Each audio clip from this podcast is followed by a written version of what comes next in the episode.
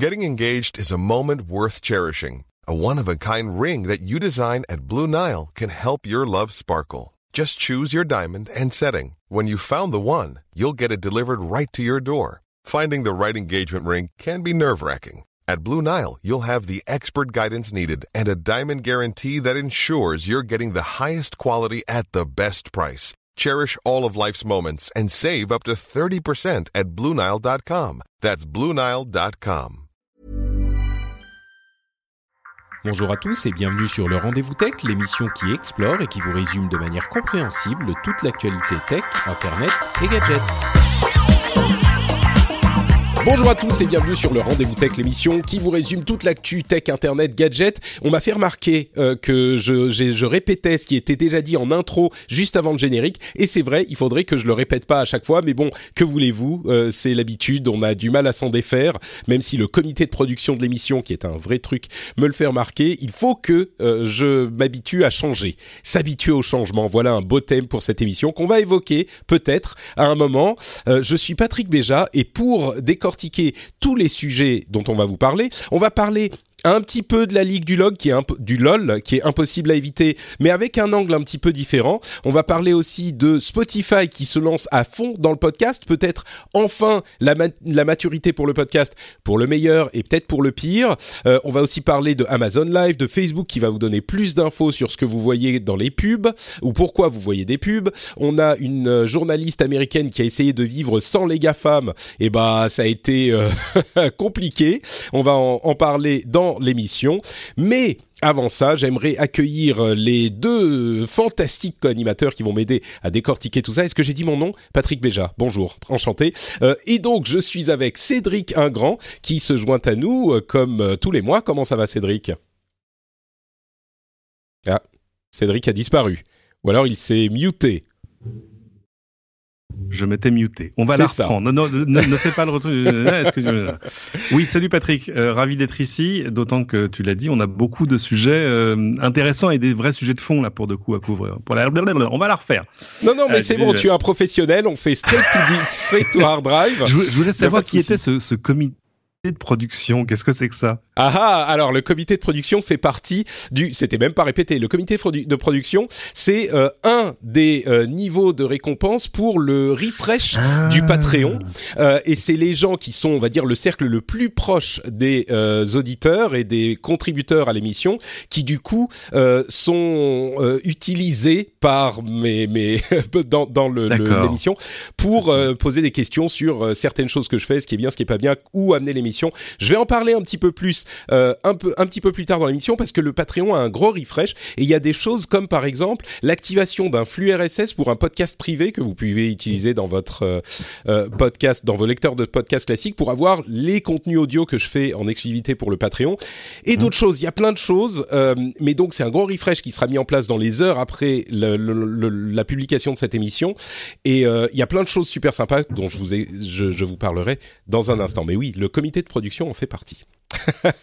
donc ça, c'était pour Cédric Ingrand de ce côté. Et de l'autre j'ai l'immense plaisir de recevoir également Fred Cavazza euh, que avec qui on, on- on- en fait à qui j'avais proposé de euh, participer à l'émission. Je crois que c'était en 2014 donc euh, rendez-vous compte du, du, du- de la durée euh, du travail qu'il a fallu pour euh, le faire venir dans l'émission. Fred est un marketing technologist selon le terme son terme préféré conférencier analyste etc merci beaucoup Fred d'être d'être là avec nous. Est-ce que tu veux te présenter peut-être un petit peu pour les auditeurs qui ne te connaîtraient pas? Eh bien, bonjour à tous. Je suis content de pouvoir participer à ce, ce podcast. C'est un exercice que j'ai pas forcément l'habitude de faire. Euh, on, va te me mettre à l'aise présenter, t'inquiète pas euh, petite précision, la demande initiale de podcast n'était pas en 2014, mais en 2011. Je suis allé vérifier dans mes emails, donc effectivement, ça remonte. Oui, c'est vrai, oui. Ouf, depuis 2011. C'est vrai qu'à l'époque, euh, je faisais les podcasts le soir, et toi, en, en- en, euh, bon, comment dire, travailleur euh, conscient de ce qu'il faut et ce qu'il ne faut pas faire, tu m'avais dit, écoute, désolé, le soir, j'évite vraiment de travailler, donc euh, ça va pas être possible. Mais maintenant, comme c'est mon travail aussi, dans la journée, magnifique. Et est-ce vraiment du travail? Ah, c'est que du plaisir. Est-ce qu'on peut, est-ce qu'un, est-ce que le travail peut être du plaisir? Ça aussi, c'est une bonne question. Euh, bon, on y répondra, dans un épisode à venir. Euh, mais donc, Fred, oui, est-ce que tu peux euh, dire quelques mots sur ce que ce que tu fais pour nos auditeurs? Oui, tout à fait. Donc, je travaille dans le monde du numérique depuis plus de 20 ans. Donc ça commence à dater, mais c'est toujours d'actualité puisque le numérique évolue, on va dire, assez régulièrement. Et c'est quelque chose que je me propose d'analyser dans un blog qui s'appelle fredcavazza.net que je rédige depuis plus de 15 ans maintenant. Donc essayer de comprendre euh, où va le numérique, euh, qu'est-ce qui est à notre disposition, quel impact ça a sur euh, les entreprises, les marques. je suis diplômé en marketing, donc j'ai un point de vue très marketeux autour de tout ça. Mais voilà, j'essaie de décrypter, j'essaie de démystifier, j'essaie d'aider en fait mes lecteurs à se projeter dans l'avenir de ce que le numérique peut nous apporter ou de ce qu'il ne peut pas nous apporter. Oui, et de ce qu'il peut provoquer peut-être comme euh, chose non souhaitable également, parfois, hein, parfois. Et, et ben justement, c'est parfait comme transition puisque ce dont je voulais parler et j'avais prévu d'en parler euh, avant que le scandale de la Ligue du LOL ne n'éclose, n'arrive euh, sur euh, sur la scène française. Euh, donc je vais expliquer en deux mots pour ceux qui l'auraient pas suivi. Je pense qu'il y en a pas beaucoup, mais ce qu'est la Ligue du LOL. Mais euh, avant ça, la raison pour laquelle je voulais parler de ces sujets, euh, c'était une euh, étude de Microsoft qui a commencé à faire des études sur, on va dire, la qualité de l'internet et la qualité des relations qu'on peut avoir sur internet et de la toxicité qui peut exister sur le net. Et ils ont constaté une progression positive dans cette étude qui, je vais pas rentrer dans les détails parce que pour le coup c'est moins important qu'on aurait pu le penser à, l'origine, mais ça pourrait être anecdotique, mais c'est un signe positif dans euh, une, une, impression générale qui est souvent pas très positive justement. Donc, euh, en général, ce qu'ils ont constaté, c'est que euh, beaucoup de, de, nombreux pays dont on pense qu'ils sont souvent euh, euh, envahis par des, des, agressions et de la toxicité sur Internet voient une progression vers justement moins d'exposition, moins de risque d'exposition à cette toxicité qui peut être due à différents facteurs. Donc c'est une progression par rapport à l'année dernière notant que euh, l'année d'avant, on était un petit peu plus bas encore.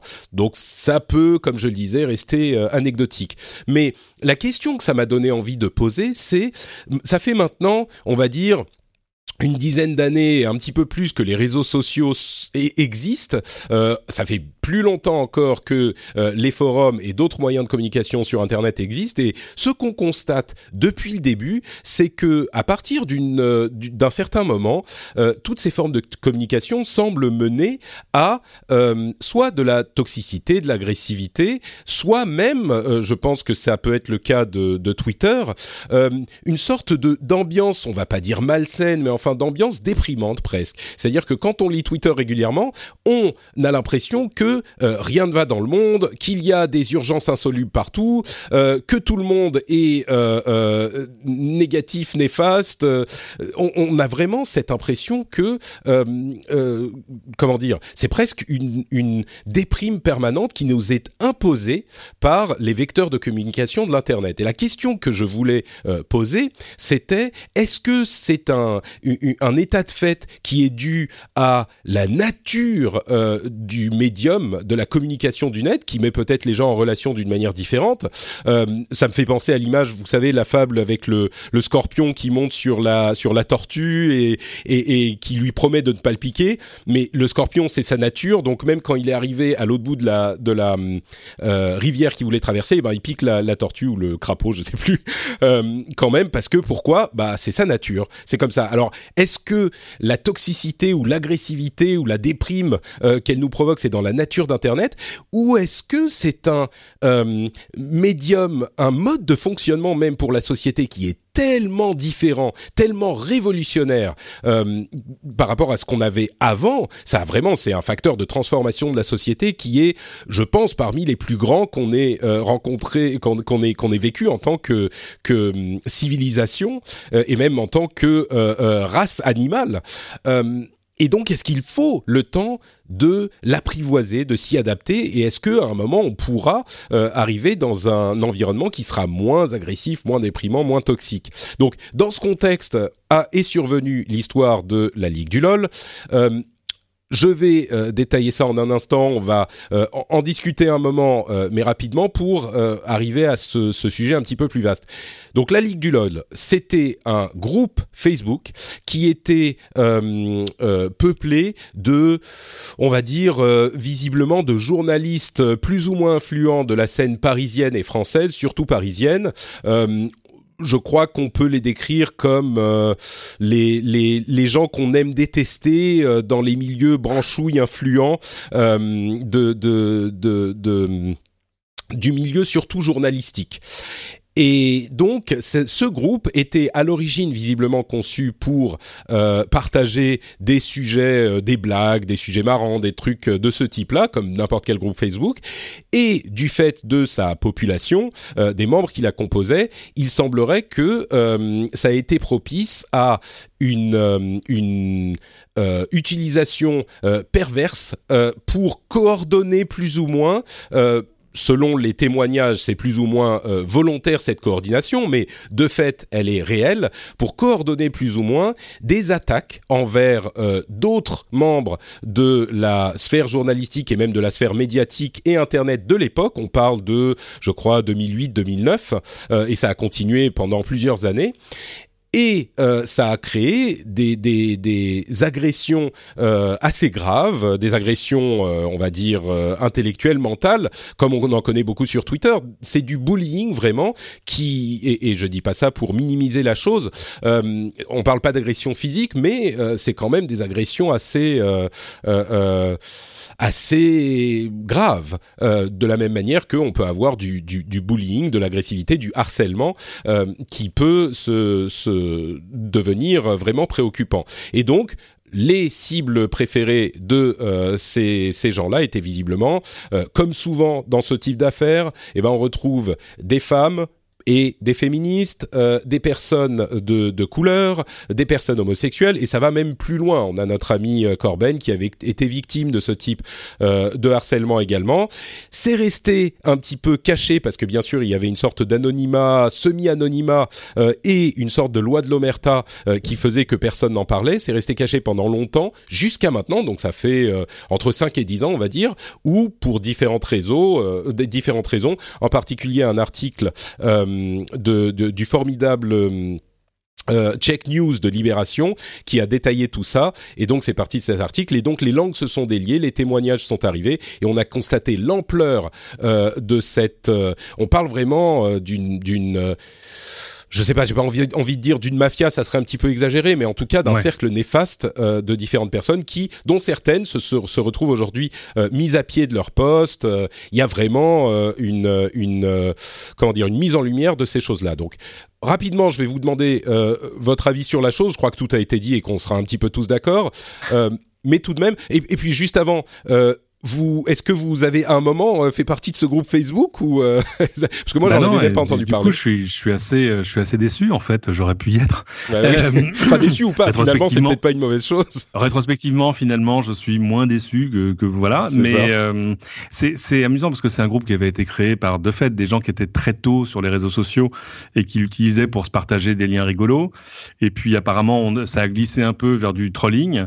Et là, il y a eu je, ce qui ressemble à une espèce d'effet de meute meute ou euh, ou euh, pour euh, probablement pas pour tous d'ailleurs c'est parti totalement en freestyle et il y en a qui sont devenus des espèces de tortionnaires enfin c'est voilà. Bah c'est, on est vraiment dans cet esprit de bullying on a la personne ou les personnes qui sont dans le groupe des gens cool qui se sentent renforcés par cette capacité qu'ils ont à prendre une personne pour cible pour cible et puis lui lui nuire peut-être parfois même j'ose le dire sans se rendre compte de la portée de leurs actes mais enfin c'est pas qu'on puisse dire même si on se rend pas compte que ça va euh, euh, affecter à ce point une personne, c'est pas quelque chose de gentil non plus. Euh, on a eu non. beaucoup de, de, de mots d'excuses un petit peu à moitié. Certains semblaient relativement sincères, même si c'était un petit peu de circonstance. Il y en avait d'autres qui disaient oui, je suis désolé. Si des gens l'ont mal pris, on a l'impression que les gens étaient complètement, ces gens-là étaient déconnectés de la réalité de euh, leur, euh, de, de ce que leurs actions provoquaient, quoi. Ouais, alors c'est amusant parce que les plus euh, les plus tortionnaires du lot euh, sont pas les plus connus en fait. Mais euh, alors je, suis moi je suis un tout petit peu gêné parce que là on a quoi 48 heures, 3 jours de recul mmh. par le, le contre-coup, tu vois l'effet de meute à l'envers où tout à coup euh, tu te retrouves dix ans après, huit ans après, sept ans après, avec des gens qui sont euh, instantanément euh, mis à pied par l'entreprise, qui n'avait rien à voir avec les, où ils travaillent, mais qui avait rien à voir avec l'histoire. Bon, ça, c'est, ça, hum, c'était excessif, et je pense que voilà, il faudra faire le, le, la véritable autopsie du, du, truc, mais il y a des vraies victimes. Enfin, là, par contre, c'est pas tout, tout ça n'est pas du tout pipeau. Hein. C'est, il y en a que je connais d'ailleurs, euh, mais c'est amusant parce qu'il y a des gens qui avaient été victimes de, de, de trolling extrêmement violents, mais qui se rendent rendaient pas compte qu'il y avait ça derrière, qui, qui eux voyaient juste des qui pensaient que c'était des cas isolés d'ailleurs. Hmm. Ouais, c'est ça. Il y avait pas, euh, qui, qui eux sentaient pas, sentaient, euh, tu vois, une espèce d'effet de, masse qui se, qui leur tombait euh, sur le dos, sans, sans comprendre qu'il y avait ce, ce, ce, petit groupe derrière. bon, mais, mais c'est intéressant. Je pense que ça reste une sorte d'épiphénomène. Enfin, j'ose l'espérer, mais mais symptomatique. De... Et mais voilà, ce que je veux dire, c'est plus exemplaire de, de, de, choses qui sont beaucoup plus larges. Et alors là, qu'on retrouve ailleurs. Regarde ce qui se passe, tu vois. Regarde les forums de jeux vidéo. Euh, enfin, tu vois, où où, euh, où t'as des trucs qui partent en flèche hein, et, et euh, où tout à coup des gens se font attaquer, mais même parfois dans le monde réel, se retrouvent avec des mecs qui viennent taper à leur porte, avec des menaces de mort, des menaces de viol, des trucs, des choses qui sont de moins en moins virtuelles, qui sont plus du tout de l'ordre de la cour de récréation. Il faut rappeler que dans les cours de récréation quand même, on s'envoyait des trucs qui étaient d'une cruauté absolue, euh, que je pense qu'on préfère oublier avec l'âge. Euh, là, c'est pareil, mais quand, quand ça sort de juste un message sur Twitter, là, là, on tombe dans des trucs vraiment, vraiment dangereux. Moi, j'ai vu l'étude de, Microsoft sur le, leur index de la civilité numérique. Euh, ce qui est amusant, c'est que la France n'est pas si mal placée que ça. Apparemment, c'est en Angleterre que le risque est le moins grand, suivi par les États-Unis et suivi par la France. Et bien loin devant, euh, apparemment, le. C'est en Amérique du Sud que ça a l'air d'être terrible. Euh, mais tu posais la question de savoir est-ce que Attends, je voudrais, euh, je voudrais quand même demander à, Fred du coup son avis rapide sur cette histoire de la Ligue du LoL et puis on avancera sur le net en général. Bah, la Ligue du LoL, c'est une bonne chose qu'il se soit fait démasquer et qu'il y ait des conséquences sur euh, leur vie professionnelle ou leur vie privée, parce qu'après tout, ils ont brisé des vies, ils ont brisé des carrières, donc... Euh, oh, les pauvres, ils sont mis à pied, dis donc. C'est, Pour moi, c'est une sanction qui est euh, anecdotique par rapport au mal qu'ils ont causé. Après ça, il faut être bien conscient que la Ligue du LoL, c'est l'arbre qui cache la forêt. D'accord? La critique ouverte, méchante, mesquine, les insultes, il y a toujours eu. Euh, moi, ça fait 15 ans que je rédige mon blog. Et, euh, à une époque, j'y avais droit. C'était pas la Ligue du Log parce que c'est pas c'est pas des gens que je fréquente. On n'est pas dans les mêmes euh, sphères professionnelles, mais j'ai toujours connu ça et ça continue maintenant. Bah, du coup, ça me donne l'occasion de parler d'une euh, question que j'ai posée aux patriotes, justement. Euh, j'ai demandé aux gens qui financent l'émission, euh, cette, cette, question que je vous posais, la toxicité du net est-elle une étape sociétale ou est-ce que c'est quelque chose d'intrinsèque? Et beaucoup des auditeurs ont répondu, environ la moitié ont répondu non, c'est la boîte de Pandore, on se sentira toujours relativement agressé, il n'y a rien qui puisse changer ça. Donc, bon, plus de la moitié. Euh, d'ailleurs, même, encore plus que ça, parce que euh, les gens qui répondent oui, on est à à peu près 30%, donc on est à 70% euh, de, gens qui répondent oui, pardon, je vais reprendre les gens qui répondent oui, c'est une étape sociétale et nous apprendrons à les maîtriser ces outils et ça ira mieux, on est à peu près à 30%. Les gens qui répondent non, euh, bah ça sera comme ça jusqu'à la fin des temps, on est à 70%. Euh, et d'autres personnes ont euh, commenté également des choses qui sont assez intéressantes. PCEBF dit par exemple, ça fait 15 ans qu'on apprivoise l'outil. À un moment, on peut dire que la courbe d'apprentissage est proche du bout. Moi, je suis pas tout à fait d'accord. 15 ans, c'est pas très long pour un changement aussi radical. Tu sembles euh, être d'accord avec moi, Fred, donc je te donne la parole, euh, forcément, pour que tu confirmes. Complètement. Moi, je serais plus dans la seconde catégorie en, pensant que ça ne va pas forcément aller en, s'améliorant. Euh, ah, d'accord. Donc, moi, moi j'allais dire le contraire, mais vas-y, vas-y, ah continue. Non. non. tout simplement parce qu'il y a une phase d'apprentissage qui doit se faire. Euh, un être humain, quand il naît, les 20 premières années de sa vie, on lui apprend à se comporter en société, on lui apprend à s'exprimer, donc à structurer sa pensée, à utiliser le bon vocabulaire, à pas insulter les gens, à pas leur couper la parole et ainsi de suite. Donc il va à l'école pour ça. Elle est où l'école de l'Internet? Il n'y en a pas. Donc chacun apprend sur le tas à s'exprimer comme il veut, comme il peut. Il n'y a pas de cadre, il n'y a pas de filtre. Et en plus, on rajoute l'anonymat ou le pseudo-anonymat. Donc il euh, n'y a pas de raison pour que ça s'arrête. Mais non, moi, je dirais que je suis d'accord sur le fait. Je pense, je pense que euh, c'est pas quelque chose dont on va sortir. Tu vois ce que je veux dire C'est pas une crise de croissance, c'est pas une crise d'adolescence euh, de la génération née avec l'internet. Je pense que c'est consubstantiel du, du média. Euh, moi, c'est amusant parce que l'avant internet que j'ai connu un petit peu quand même. Euh, je me souviens par exemple de quand je travaillais dans des magazines de voir le, le cours courrier euh, qui arrivait à la rédaction. Bah, je, disais toujours aux gens qui, s'offusquaient devant des courriers un peu inflammatoires, euh, pas d'accord, enfin, etc. Je leur dis, faut jamais oublier que le sous-ensemble de la population qui écrit au journal est déjà un sous-ensemble assez particulier. Là, dans, dans la maison qui m'emploie, pendant très longtemps, à TF1, il y avait un accueil euh, téléspectateur téléphonique où les gens appelaient pour donner des commentaires sur les programmes.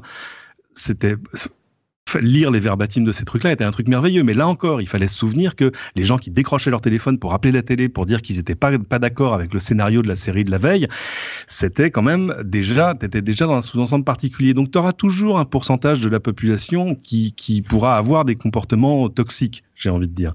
Je pense pas que c'est quelque chose qui va. J'adorerais, ce serait merveilleux que ça change, mais mais je, je ma, ma, ma comment dire ma confiance dans, dans la bonté de la nature humaine à, à cette limite là.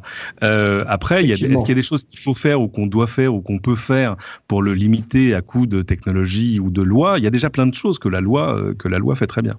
Non, mais moi je crois qu'il y a quand même un aspect euh, euh apprendre à utiliser l'outil.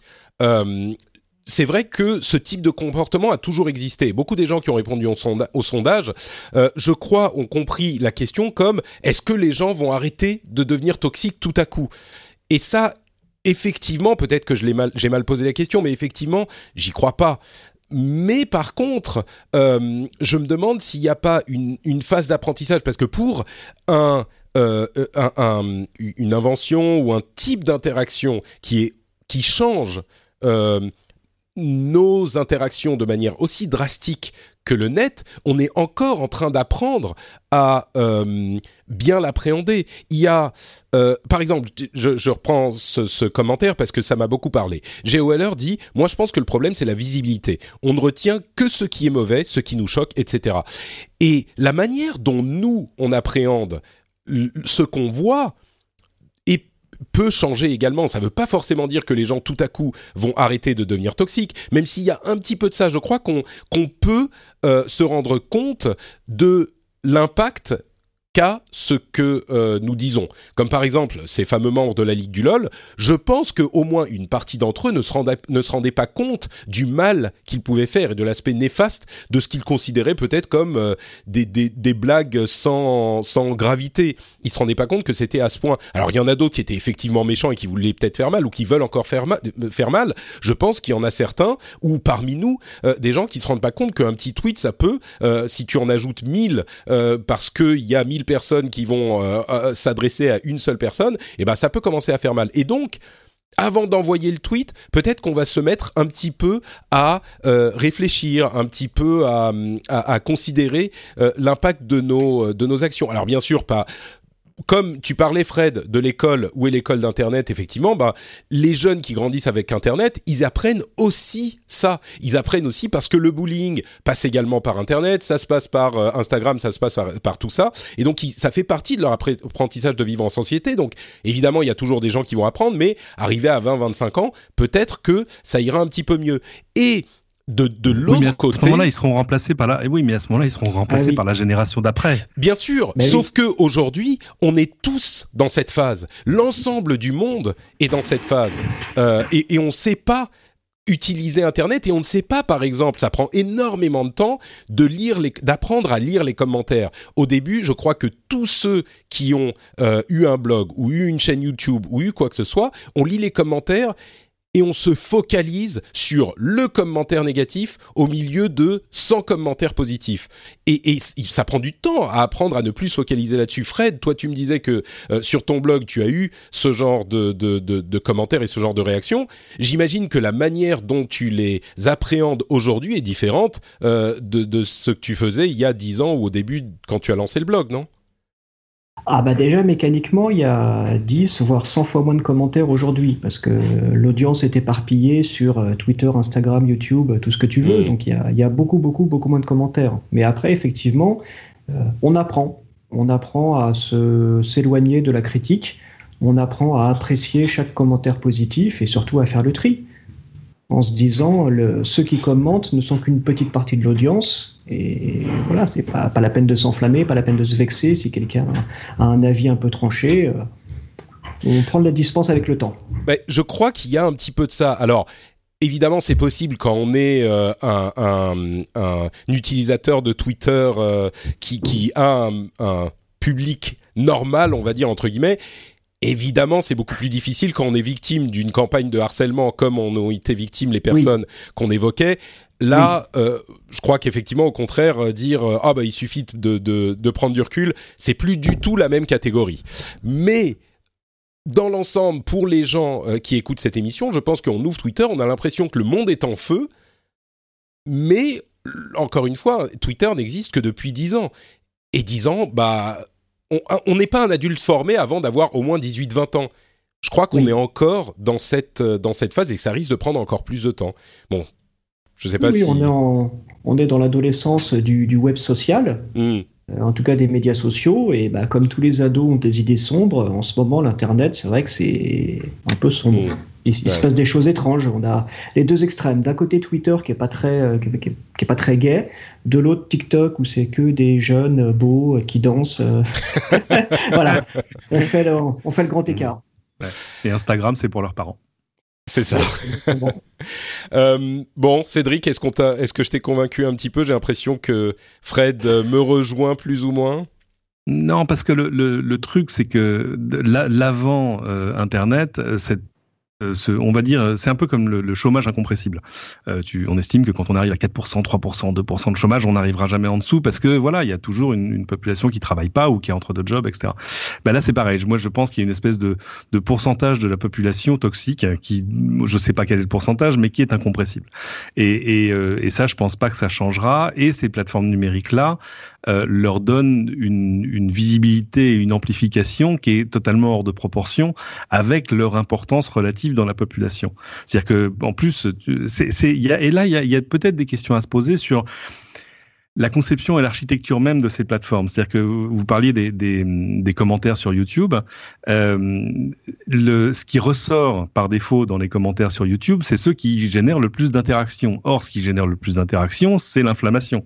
Et euh, c'est un problème que Facebook a eu pendant longtemps, où toutes les news qui ressortaient en haut c'était euh, des conneries euh, sur faut pas vacciner ses enfants et machin parce qu'évidemment en vrai en pour ou en contre ça générait énormément d'interactions.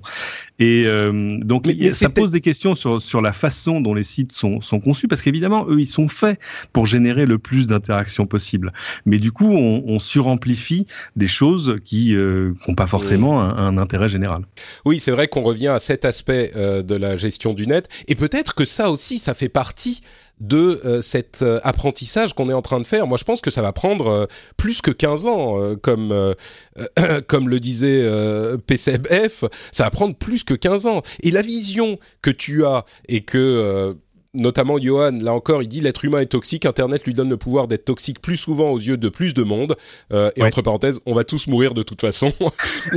Mais c'est une vision qui se répète. Je crois que c'est vrai, évidemment. Il y a une partie incompressible de, de, de, la toxicité du net. Euh, Fred, vas-y. Euh, vas-y, vas-y. N'hésite pas à m'interrompre, sinon je m'arrête jamais. Il faut pas être trop poli.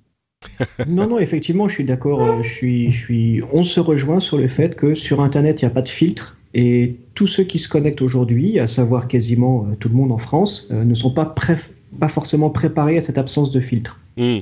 Mais, mais ça ne veut pas dire que euh, cette incompressible partie de, gens toxiques va rester aussi, sera aussi grande que la partie aujourd'hui qui est toxique, parce que les gens arrivent, ils sont pas préparés, comme tu le dis, Fred, et donc naturellement, on va lancer une petite blague ou un petit tweet méchant, sans se rendre compte que ça va être pris en pleine gueule plus fort que si on était en face l'un de l'autre. Et à force de s'en prendre nous-mêmes et de voir des histoires sur ces sujets, on va comprendre et on va peut-être, pas tout le monde, euh, mais certains d'entre nous se dire bon, ok, je vais pas envoyer ce tweet méchant ou que je vais mettre euh, euh, euh, arranger un petit peu les mots pour que ça soit pas mal pris et ça va pas marcher à tous les coups, mais je crois que ça peut adoucir un petit peu l'effet, quoi. Complètement, on va y arriver, mais ça prendra plus de temps parce qu'il faudra apprendre sur le tas et qu'il n'y a pas d'école pour nous former de façon accélérée et structurée à la prise de parole et la bienséance en ligne.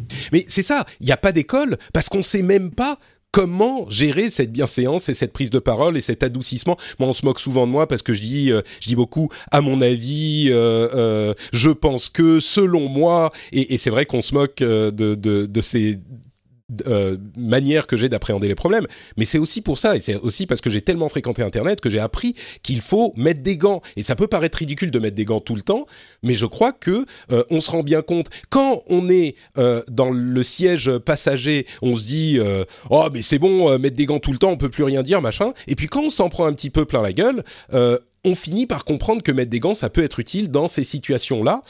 Et au fur et à mesure que toute la société comprend ça, on va deviser des manières euh, d'apprendre aux gens, d'apprendre aux enfants, d'apprendre à tout le monde et d'apprendre nous-mêmes euh, à, gérer ces choses-là de la bonne manière. Je crois que ça va réduire la toxicité.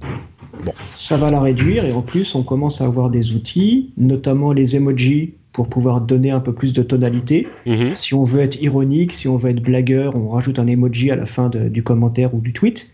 Donc ça, c'est une bonne chose. Et après, on a le traitement algorithmique qui peut arriver pour arriver à filtrer les insultes ou les choses comme ça. Même si les algorithmes ne seront pas traités le second degré et les sarcasmes. Euh, Encore que, on ne sait pas. Hein. À un moment, peut-être. Mais, euh, mais, mais c'est vrai que ça aussi, ça peut faire partie de l'apprentissage sociétal. Quand je parle de sociétal, je ne parle pas juste de la personne de l'individu de ce qu'il va faire. Peut-être que euh, la société, les entreprises, les algorithmes, etc. vont aussi apprendre à gérer ces problèmes et mieux les traiter. Mais bon, bref, je pense qu'on a fait un petit peu le tour. On n'a toujours pas de réponse, mais euh, j'espère que vous aurez un petit peu de, positivité, euh, que vous en retirez tout ça. On a toujours tendance à voir toutes les choses en noir. C'est pour ça aussi qu'on voit que qu'on a plus d'impact quand on parle de choses négatives. Mais moi, je pense qu'il y a un petit peu d'espoir, un petit peu de lueur quand même.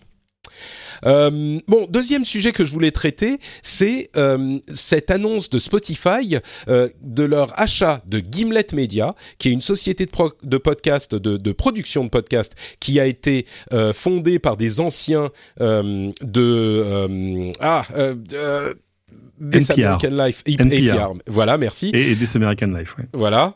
Euh, donc euh, qui ont NPR, il faut expliquer, hein, c'est la radio publique américaine. Voilà, qui a un ton très particulier, mais ils font des émissions euh, un petit peu narratives entre journalisme et, et, narration. C'est un petit peu l'école sériale, on va dire. Euh, donc ils ont racheté euh, cette société de production de podcasts qui, qui produit, je crois, une dizaine, vingtaine d'émissions euh, pour 230 millions de dollars.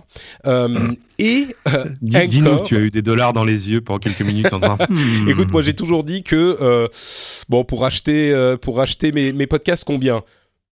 Un petit million, c'est peut-être pas beaucoup. C'est peut-être bah, C'est simple, hein, moi, tu peux faire la règle de 3. Hein. Ils font 60 millions de téléchargements par mois.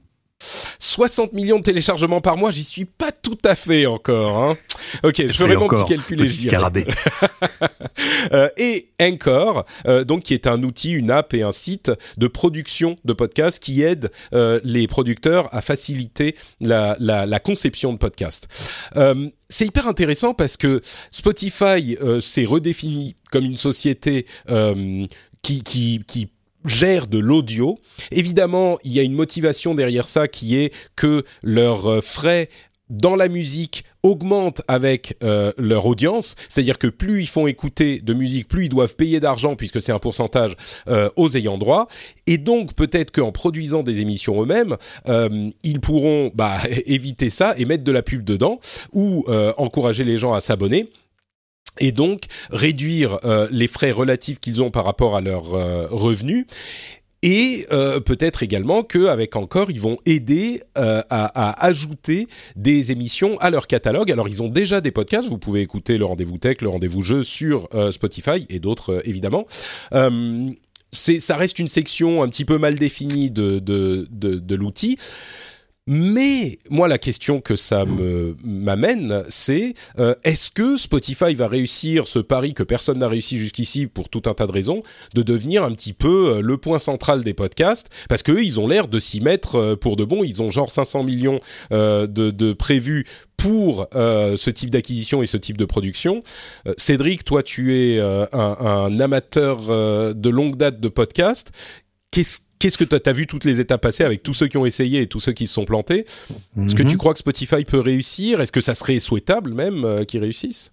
C'est intéressant parce qu'en plus, je, suis aussi un abonné de Spotify de, du, là pour le coup du premier jour. Mm. Euh, alors d'abord, il faut qu'ils arrivent à définir ce qu'ils ont envie de faire. De fait, on comprend leur intérêt à, à, à diversifier euh, leurs leur sources de, de, contenu, d'autant que tu l'as dit, le podcast euh, leur coûte pas plus cher qu'ils fassent 10 millions de vues, enfin 10 millions d'écoutes ou, ou, ou, juste 50 000.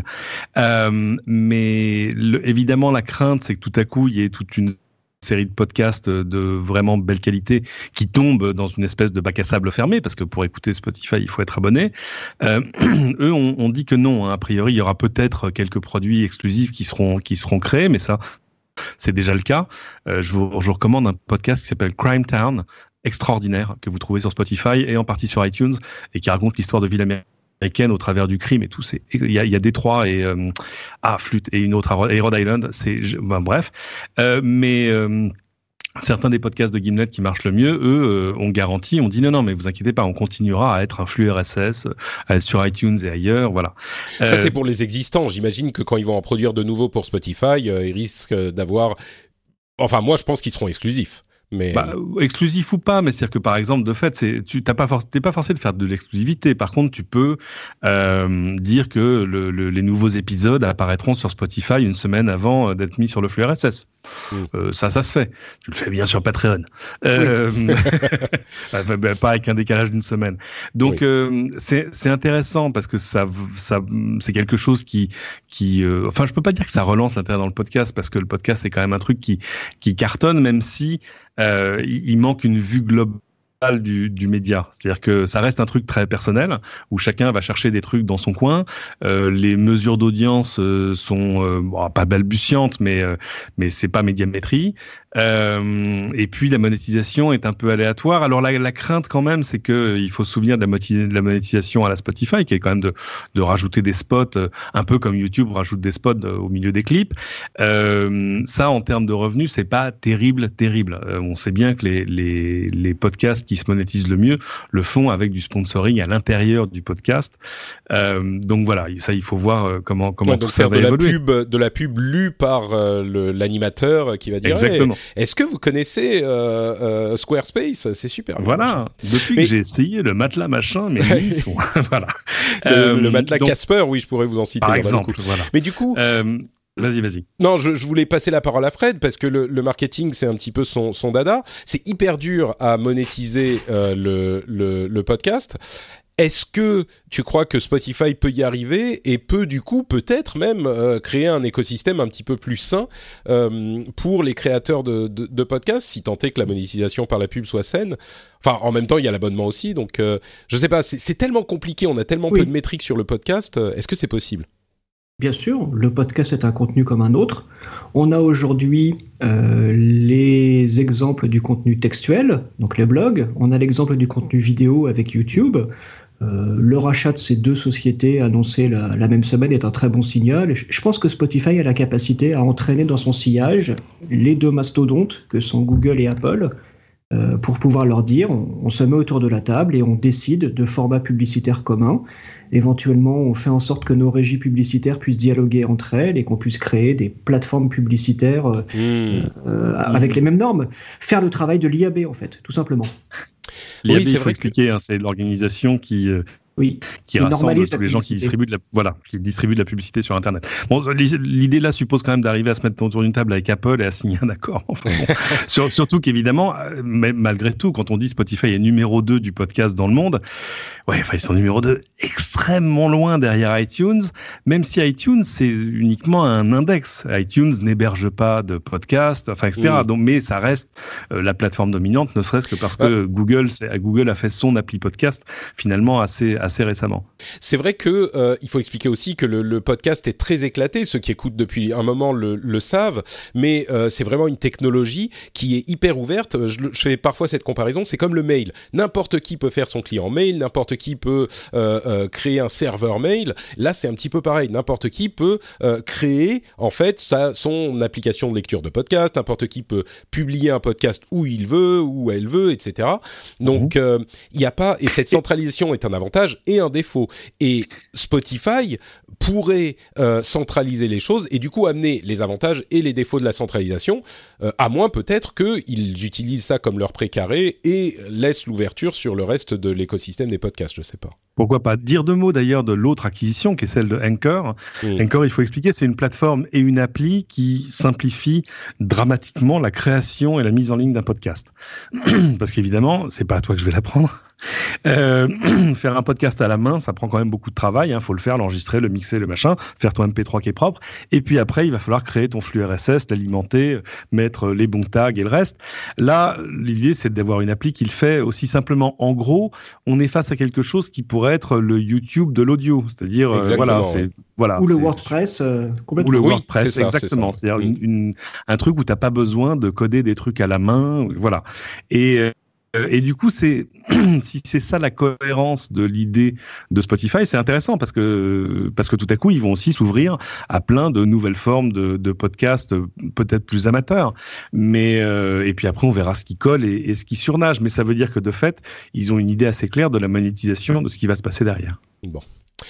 À voir. En tout cas, c'est vrai qu'on arrive peut-être à un tournant dans cette évolution constante mais lente que je décris toujours de cette manière. Les, podcasts, c'est contrairement aux autres technologies euh, euh, de l'informatique, ça a été constant est très lent, mais ça s'est jamais arrêté. Et là, peut-être qu'on arrive à, euh, parce que Spotify a besoin d'un autre type de contenu, à un moment où ça pourrait euh, donner quelque chose d'autre. Bon, pour ma part, euh, ce dont je suis à, peu, près certain, c'est que je continuerai à faire mes podcasts de cette manière, et, et, vous continuerez à les avoir absolument partout. Donc, il n'y a pas de souci.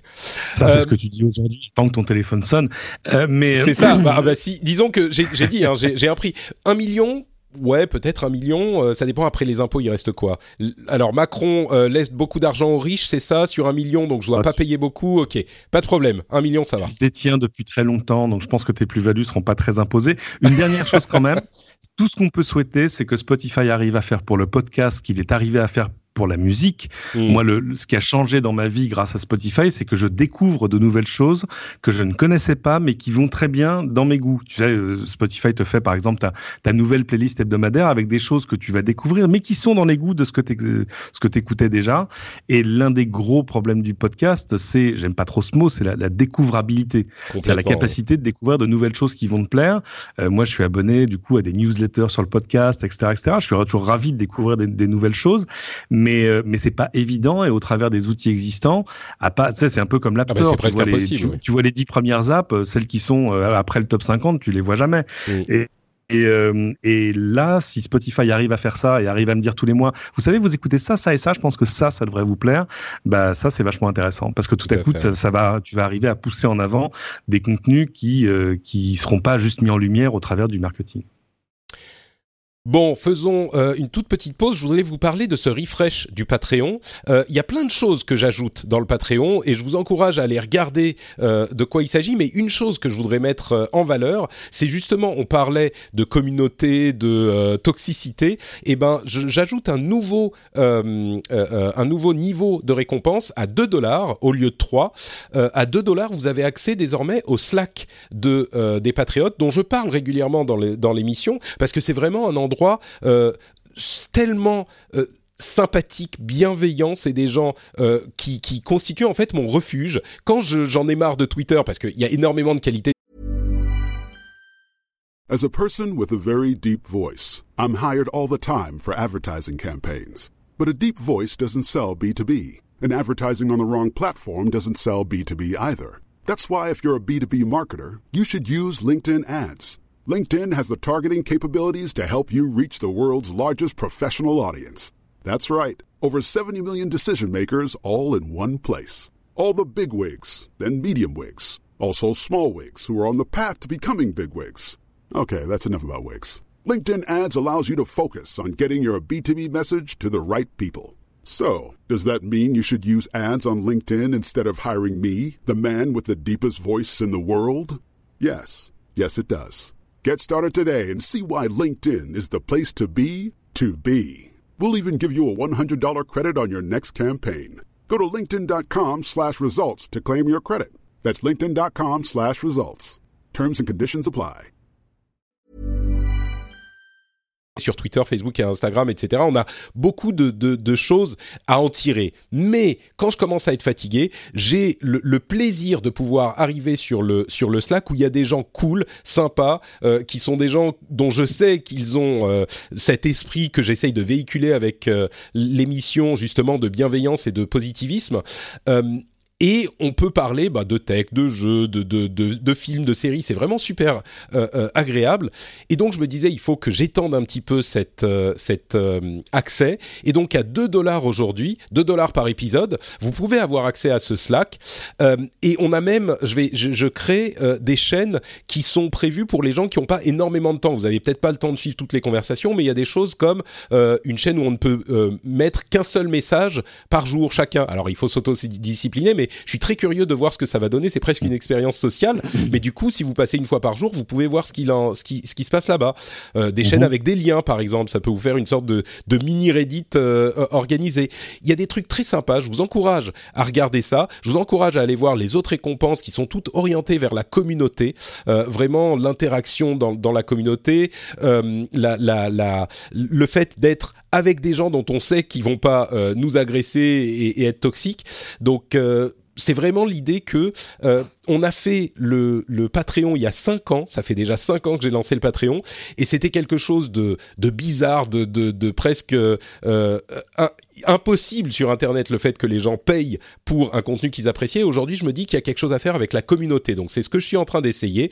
J'espère que ça vous intéressera. Voyez ce niveau de récompense à 2 dollars. Alors évidemment, c'est toujours des bonus, des petits bonus que vous allez avoir pour la satisfaction de soutenir l'émission. Donc euh, choisissez un niveau de récompense qui correspond à au fait que vous puissiez soutenir, je sais pas, trois quatre épisodes hein, quand même, si vous pouvez, hein, si vous en avez les moyens. Mais euh, si euh, vous êtes intéressé par l'idée de soutenir l'émission, allez regarder ça et en particulier le niveau du Slack. Je crois que ça pourrait vous vous, vous intéresser et on y passe vraiment euh, des moments euh, privilégiés, je dirais. C'est un truc qui, que j'ai découvert moi. C'est les bienfaits en de fait, cette communauté. En fait, je pense que tu as trouvé la, la solution à la toxicité sur Internet, c'est qu'il faut payer pour rentrer. Écoute, il euh, y a peut-être un peu mais, de ça. non, mais c'est vrai, tu crées, tout à coup, tu crées un filtre. Euh, il est pas très cher le filtre, mais bon. Alors évidemment, attention, hein, le retour de bâton de ça, c'est les gens qui disent eh, j'ai payé, je fais ce que je veux. Hein. Euh... non mais moi, ça, les gens savent bien. C'est notamment le filtre qui est utilisé dans les applications de rencontres, de dating. C'est vrai, c'est vrai. Ouais. Euh, je, dir je, je, dirais juste Parfois, le fait c'est que symbolique, le, mais, mmh. mais ça fait fuir les touristes.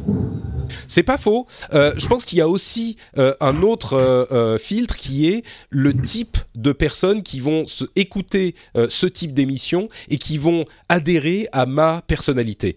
Euh, je crois qu'il y a vraiment un petit peu de ça. Tu sais, je, je, je pense aux youtubeurs qui sont toujours énervés. J'en parle souvent dans l'émission et dans d'autres émissions. Il y a des gens qui sont énervés et qui les, vivent les sur la, sur la controverse. YouTube de, c'est génial de regarder les vignettes des vidéos YouTube de youtubeurs parce qu'à chaque fois c'est un visage avec une espèce d'émotion extrêmement prononcée tu vois genre ah, j'ai découvert le nouveau Huawei tu vois. Bon ok d'accord. Tout à fait. Et il y a, y a une, une catégorie il y a une catégorie de youtubeurs qui sont les gens énervés. Et ils sont énervés tout le temps. Ils cherchent les scandales ils cherchent la merde ils cherchent les trucs. Alors évidemment ça fait plein de vues tout de suite. Ça parce que justement on réagit aux trucs qui sont euh, faciles quoi mais quand on est un petit peu plus mesuré on se moque encore de moi je suis tout le temps en train de dire il faut être mesuré il faut prendre du recul faut machin c'est plus long, c'est plus lent, euh, c'est plus peut-être plus adapté au podcast. Mais au final, les gens qui constituent cette communauté, les gens qui sont euh, euh, qui cherchent de l'énerver, bah ils restent pas longtemps. Les gens qui restent, les gens qui constituent la communauté, bah c'est des gens qui sont peut-être un petit peu plus mesurés, justement un petit peu plus cool. Et ça se confirme vraiment dans euh, l'expérience que j'ai eue dans Slack. Et, et bon, bref, c'est pas, c'est vraiment ça, tout, tout est lié dans toute cette histoire. C'est pas juste pour faire euh, la promo du truc, mais euh, mais bon, si vous voulez aller voir un petit peu les nouvelles récompenses, vous pouvez le faire aussi. Patreon.com/rdvtech. Parlons un petit peu de la zigounette de Jeff Bezos. Tiens, par exemple, j'étais vous savez quoi J'étais même pas sûr que je voulais en parler parce que je suis pas sûr que ça soit un sujet tech. Euh, il a publié sur Medium un, article dénonçant le chantage que lui fait subir une grosse publication américaine euh, en disant bah, si vous voulez publier les, les, photos euh, de moi que vous avez, allez-y, je céderai pas à votre chantage. Je ne, je ne dirai pas ce que vous vouliez que je dise, c'est-à-dire que vous êtes complètement impartiaux et votre soutien à Donald Trump est impartial, etc. Est-ce que c'est un sujet tech ou, ou pas? C'est un sujet tech parce que c'est Jeff Bezos. C'est ça, mais du coup. Donc, euh, Et puis, et puis c'est un sujet très média là pour le coup. Mm. C'est-à-dire qu'il faut expliquer le truc. Hein. Euh, AMI, donc euh, l'éditeur du National Enquirer, qui est quand même le, tabloïd le plus fameux des États-Unis, qui font ça et de la presse People. Euh, le patron d'AMI, on, le sait, est dans la poche de Donald Trump. C'est lui qui, par exemple, est allé acheter les témoignages de jeunes femmes qui expliquaient avoir eu des, affaires, on dit pas des affaires en français, enfin des aventures d'un soir avec Trump. Euh, en, gros, il allait acheter leurs témoignages en exclusivité, et puis après, il le publiait pas, ce qui était une façon de le mettre à la poubelle.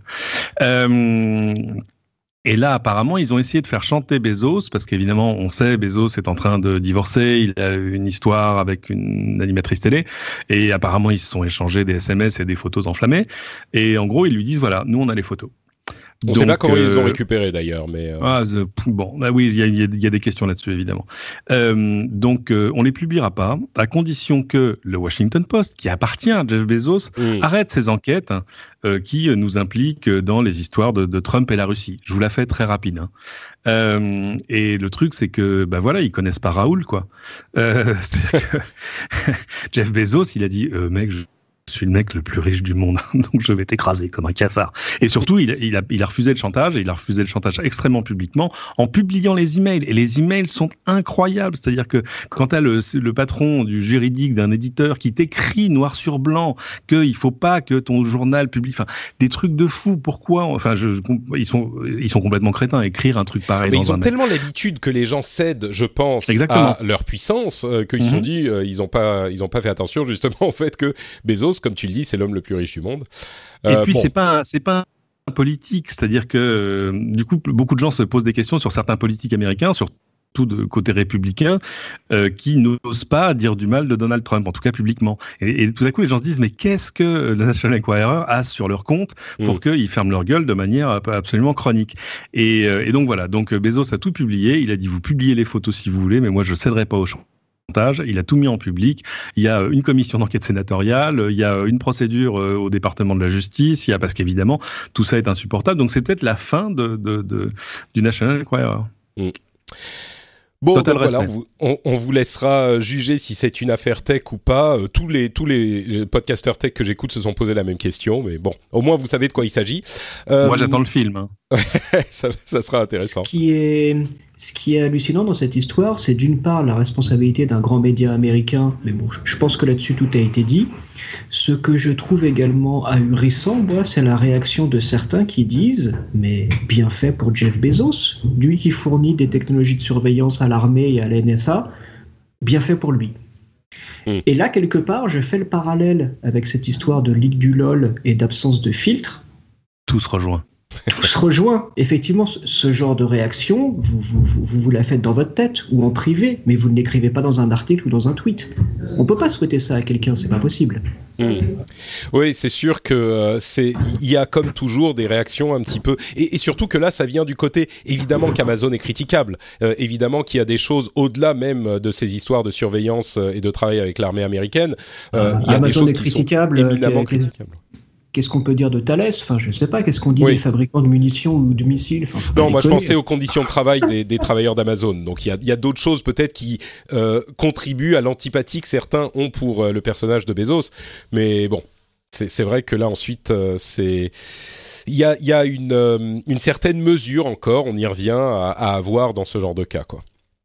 justement, en parlant d'Amazon, ils ont lancé un, un, site de streaming qui s'appelle Amazon Live, qui est une sorte et, un outil de création de, streaming live, Amazon Live Creator en, application notamment. En fait, c'est une sorte de téléachat, euh, je crois. Fred, toi qui es un spécialiste du marketing, qu'est-ce que va chercher Amazon là-dedans? Je ne suis pas 100% sûr de ce qu'ils veulent. Ah bah alors écoute, moi je veux bien avouer que je n'y comprends plus rien. C'est vrai. pourquoi Amazon, qui est une des entreprises les plus innovantes en matière de médias ou de commerce, reproduit un modèle qui est très ancien, celui du téléachat? Je, je, je, ne sais pas. Si ça se trouve, ça va marcher. Hein. J'en sais rien. Je veux bien reconnaître que je comprends plus rien. Le truc, c'est que mine de rien, il y a encore euh, toute une génération euh, qui regarde la télé et qui regarde euh, le téléachat s'il existe encore ou qui est nostalgique du téléachat.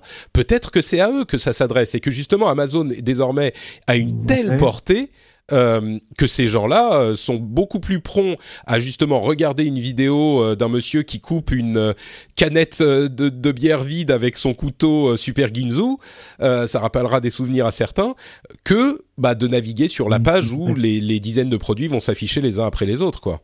Ou alors, tout simplement, euh, c'est Amazon qui réfléchit à qui sont ses concurrents aujourd'hui. Son concurrent euh, sur la vidéo, c'est YouTube, sur lequel on, retrouve beaucoup, beaucoup de vidéos de déballage de produits ou d'essais, de tests de produits. C'est vrai. Ils disent, bah, on va arriver avec une, une, solution euh, différente pour les annonceurs. Ce sont les marques qui vont faire leurs propres vidéos en live. Et, et voilà, donc c'est Peut-être que quelque part, c'est une, euh, une offre concurrente à, ce qu'on trouve sur YouTube. C'est vrai, ou même un début euh, de, de, de, ce type d'offre euh, qui pourra croître ensuite, comme l'a souvent fait Amazon. Pardon, Cédric. Non, je t'en prie, c'est pas la première fois. Je crois qu'ils avaient tenté quelque chose déjà il y, a, il y, a, un ou deux ans qui était très là pour le coup euh, téléachat pur et pur et simple, et pas un truc opéré par les marques. C'est peut-être aussi le, le besoin d'avoir une sorte de vitrine. Euh, parce que quand tu arrives sur Amazon, qu'est-ce qu'on te montre? Bah en gros, on te montre des choses qui sont euh, liées aux achats que tu as déjà fait. Ce qui est toujours rigolo parce que tu vois, t'achètes, je sais pas, un, pied d'appareil photo et, pendant trois mois après, à chaque fois que tu es là, on te propose d'en acheter un autre. C'est complètement con. Euh, C'est complètement idiot parce que contrairement au reste du web qui ne sait pas forcément ce que tu as acheté ou pas et qui peut essayer de te rediriger vers, vers, la paire de chaussures que tu as déjà, Amazon, eux, ils savent. Ils savent même à quelle heure tu as été livré. Mais Tout à fait. Tout donc voilà, ça ferait, ça ferait du bon contenu pour la page d'accueil ou les pages catégories. Tout à fait. Voilà, et tout à coup, ça, permet de, de, mettre en lumière des choses qui peut-être euh, que tu n'aurais pas vues autrement parce qu'elles sont pas dans ton dans ton univers de shopping habituel. Donc, euh, et puis d'animer cette page parce que c'est vrai que c'est amusant de voir des gens qui découvrent Amazon. Ça, ils sont rares maintenant, hein. mais les gens te disent mais c'est moche. Et c'est vrai, la page d'accueil d'Amazon, c'est pas quelque chose de très beau, c'est quelque chose de très utilitaire. Euh, où on c'est un, un, peu à la japonaise. Toi, tu connais ça, euh, Patrick, mais où on essaie de, de te montrer le plus d'informations en même temps. Ouais. Euh, mais mais c'est pas euh, c'est pas quelque chose que tu as que as plaisir à aller compulser. Enfin si quand tu cherches quelque chose bien sûr. Donc tout à coup ouais, c'est pas un truc que tu vas aller voir pour regarder quelque chose, c'est que vraiment tu vas aller chercher un truc spécifique. Et puis ça renforce l'idée selon laquelle euh, à, n'importe quel moment de la journée, il se, il se passe quelque chose sur la homepage. Mmh. C'est marrant, en ce moment, euh, donc c'est sur l'adresse c'est amazon.com/live. En ce moment, ils sont en train de, de montrer euh, des protections pour euh, les téléphones, des, des caisses de protection, enfin des caisses, des coques de protection pour téléphone. Donc ça, ça colle complètement avec ce que tu disais, Fred. Peut-être qu'ils ne les montrent qu'à toi. C'est ah, je crois que c'est une seule page, mais oui, peut-être. Non, je plaisante, euh, la même chose. euh, Facebook va changer une euh, des, des un des types d'informations qui vont donner aux gens qui voient des pubs. Euh, J'ai trouvé ça hyper intéressant. C'est un, un moyen de donner plus d'informations sur les raisons pour lesquelles on voit telle ou telle pub. Et en fait, ça nous donne des informations sur notre profil finalement. Euh, peut-être qu'on peut détailler la chose, mais, mais je donne la parole à Fred encore, qui est le spécialiste euh, du, sujet. Euh, pourquoi, comment, quoi Dis-nous tout. C'est une très très bonne chose que Facebook décide de faire ça parce que ça va apporter de la transparence dans les pratiques publicitaires dans lesquelles il y a eu une dérive évidente avec un trafic de données euh, sur les utilisateurs qui, qui, a été fait de façon complètement éhontée. Donc le fait d'exposer euh, quelles informations et qui les a collectées, ça va euh, participer à un assainissement naturel. Donc moi, je le vois d'un très très bon œil. Je vais expliquer exactement de quoi il s'agit, c'est-à-dire que quand vous allez voir une pub sur Facebook, je ne sais pas si c'est le cas sur toutes déjà ou si ça va arriver bientôt, euh, vous pouvez cliquer sur le petit, euh, la petite icône d'information et vous voyez euh, des détails sur le type de ciblage. Donc, ça va dire telle société cherche à toucher des gens entre tel et tel âge qui vivent dans telle région du pays et c'est pour ça que vous avez été ciblé. Donc, vous comprenez que vous faites partie de ce de cette cible pour telle et telle raison. Je pense et surtout, qui a collecté hmm. Qui a collecté cette information Et c'est ça le plus important. Ouais, donc c'est euh, soit Facebook, soit ses partenaires, et vous avez toutes les informations là-dessus, effectivement. Ah bah là, en l'occurrence, ils veulent pointer du doigt les partenaires. Ouais, c'est pas nous.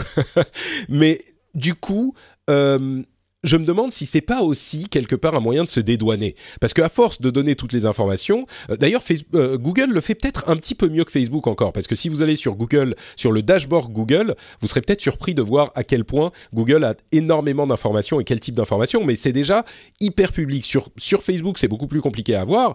Là, quand on a autant de détails, c'est un petit peu bon bah vous savez quoi, vous savez ce qu'on sait sur vous, vous savez pourquoi vous voyez les pubs.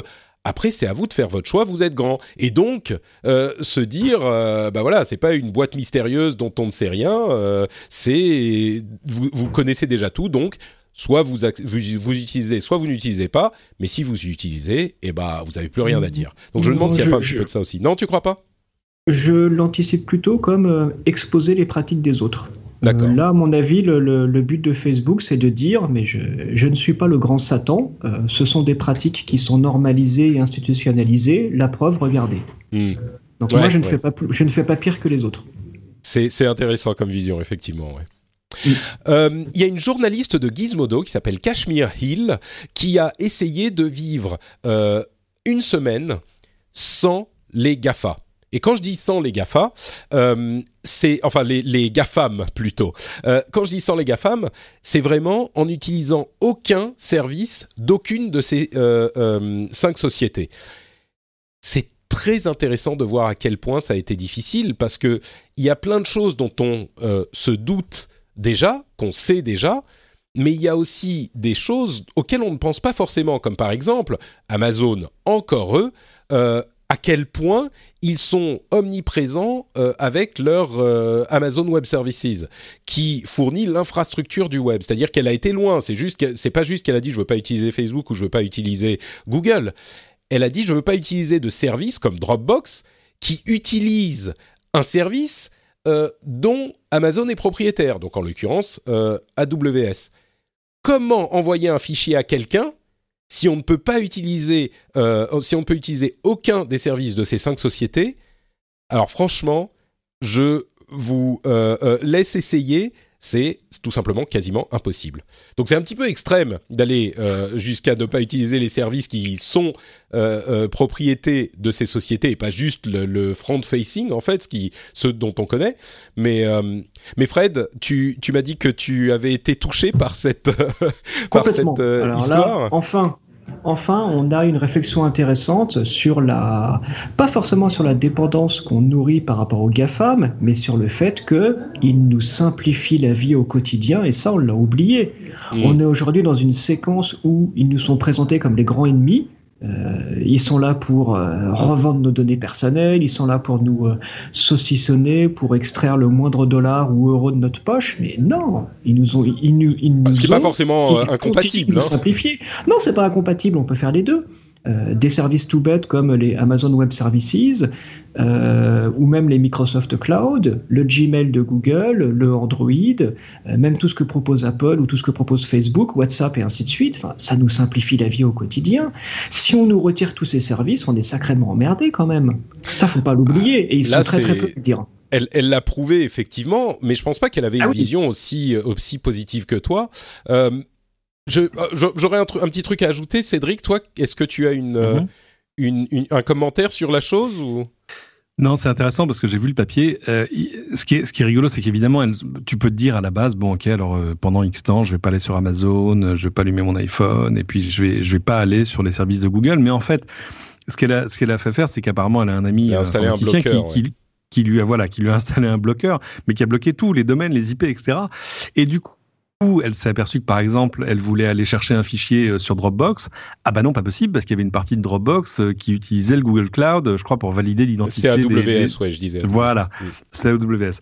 Et tout à coup, si tu t'interdis même les services, alors je veux dire, si tu t'interdis tous les services qu'utilise AWS, c'est-à-dire euh, Amazon Web Service, tout à coup, l'internet va se rétrécir devant c'est euh, Google Cloud un peu pareil. Et euh, alors c'est intéressant parce que de fait, ça donne une espèce d'instantané de l'étendue de la puissance de ces services-là. Mais euh, bon, au quotidien, moi, je saurais pas faire. Je, ça, c'est c'est juste pas possible. Je peux imaginer, ok, d'accord, je mets l'iPhone dans un tiroir pendant un mois, mais mais je mets quoi? Je sors quoi à la place? Bah, ah, pas d'Android non plus. c'est difficile. C'est sûr, et, c'est là que je, je, voulais moi en venir, c'est que finalement, effectivement, tous ces services y sont rendus. Je pense qu'on a, comme tu le disais, Fred, un petit peu tendance à les oublier parfois dans notre euh, euh, ah, bah invective contre ces, sociétés, c'est vrai. Mais euh, alors, il y a quelques-unes d'entre elles qu'on peut ne pas utiliser. Apple, bon, effectivement, range l'iPhone, à moins qu'on ait un Mac et qu'on soit, qu'on puisse pas utiliser un PC. Bon, Apple, c'est possible.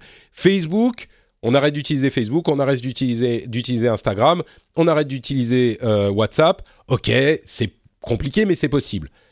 Euh, Google, tout de suite, ça devient plus dur parce qu'il y a le Google Cloud et il y a encore plus de services qui nous rendent encore plus de services, je dirais. Microsoft, ils sont aussi dans l'infrastructure et Amazon, AWS est tellement énorme ah que pour le coup. Et du coup, le problème pour moi, c'est que tellement de pouvoir. Finalement, là, on parle des GAFAM, mais en réalité, c'est euh, les AGM, c'est Amazon, Google ou les GAM. Voilà, c'est Google, Amazon et Microsoft qui concentrent en trois sociétés tellement de pouvoir que ça peut devenir euh, préoccupant avec cette question d'infrastructure et de, services euh, qu'utilisent toutes les autres sociétés. Donc, il y a une question qui n'est pas encore monopolistique, mais qui est inquiétante parce qu'elle est peut-être trop concentrée. C'est ça qui, qui m'a sauté aux yeux, moi. Euh, bon, continuons à avancer. Euh, vous vous souvenez de l'article 13 et de l'article 11 de la nouvelle loi sur le droit d'auteur. Ils avaient été euh, une cause de discorde entre les différents pays de l'Union européenne. Alors, ils ont retrouvé un accord. Aujourd'hui, euh, en particulier l'article 13, euh, qui nécessite la la, la ah, je confonds toujours l'article 12 et l'article 13. Euh, oui, c'est la question du, euh, du, fait de payer pour mettre des liens euh, sur le, le, non pardon c'est le l'upload filter le fait de filtrer tout le contenu qui est déposé sur votre plateforme. Eh bien ils ont trouvé un accord. Toutes les sociétés du monde enfin qui opèrent en Europe devront avoir un filtre euh, de, téléchargement un filtre d'upload pour détecter le contenu euh copyrighté euh, qui est proposé sur leur plateforme et donc le bloquer, sauf si ils ont moins de 3 ans ou un revenu de moins de 10 millions d'euros ou moins de 5 millions d'utilisateurs uniques mensuels.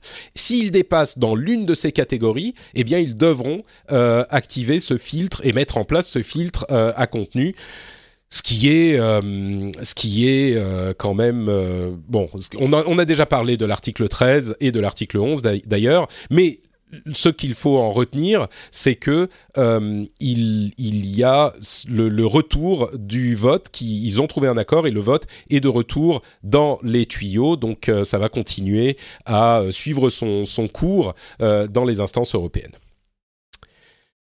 Bon, je crois qu'on a déjà parlé de ces deux articles, donc on a tout dit.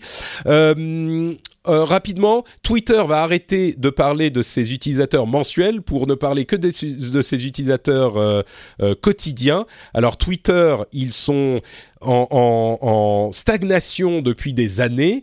Ils n'arrivent pas à augmenter leur nombre d'utilisateurs. On est autour de 320 millions d'utilisateurs mensuels. Ils n'arrivent pas à aller au-dessus, sachant que sur des services comme Instagram ou d'autres, on est bien au-dessus du milliard. Bon, Twitter, euh, c'est marrant de voir Twitter parce qu'il n'arrive pas à grossir et pourtant, il, il reste le, le, le pouls de toute la vie du net, quoi. C'est là que tout le monde va et que tout le monde récupère ses informations en instantané. Et pourtant, il n'y a, entre guillemets, que 300 millions d'utilisateurs. C'est une, un paradoxe étrange, je trouve. Mais oui, mais si ça suffit Euh, Hmm. Peut-être que Twitter a trouvé son, sa vitesse de croisière, qui Ouais. est aux alentours d'un petit peu plus de 300 millions. Et si la plateforme fonctionne comme ça, bah, tant mieux. Ah bah les actionnaires ne l'entendent les- pas de cette oreille, hein. c'est ça le Certes. problème.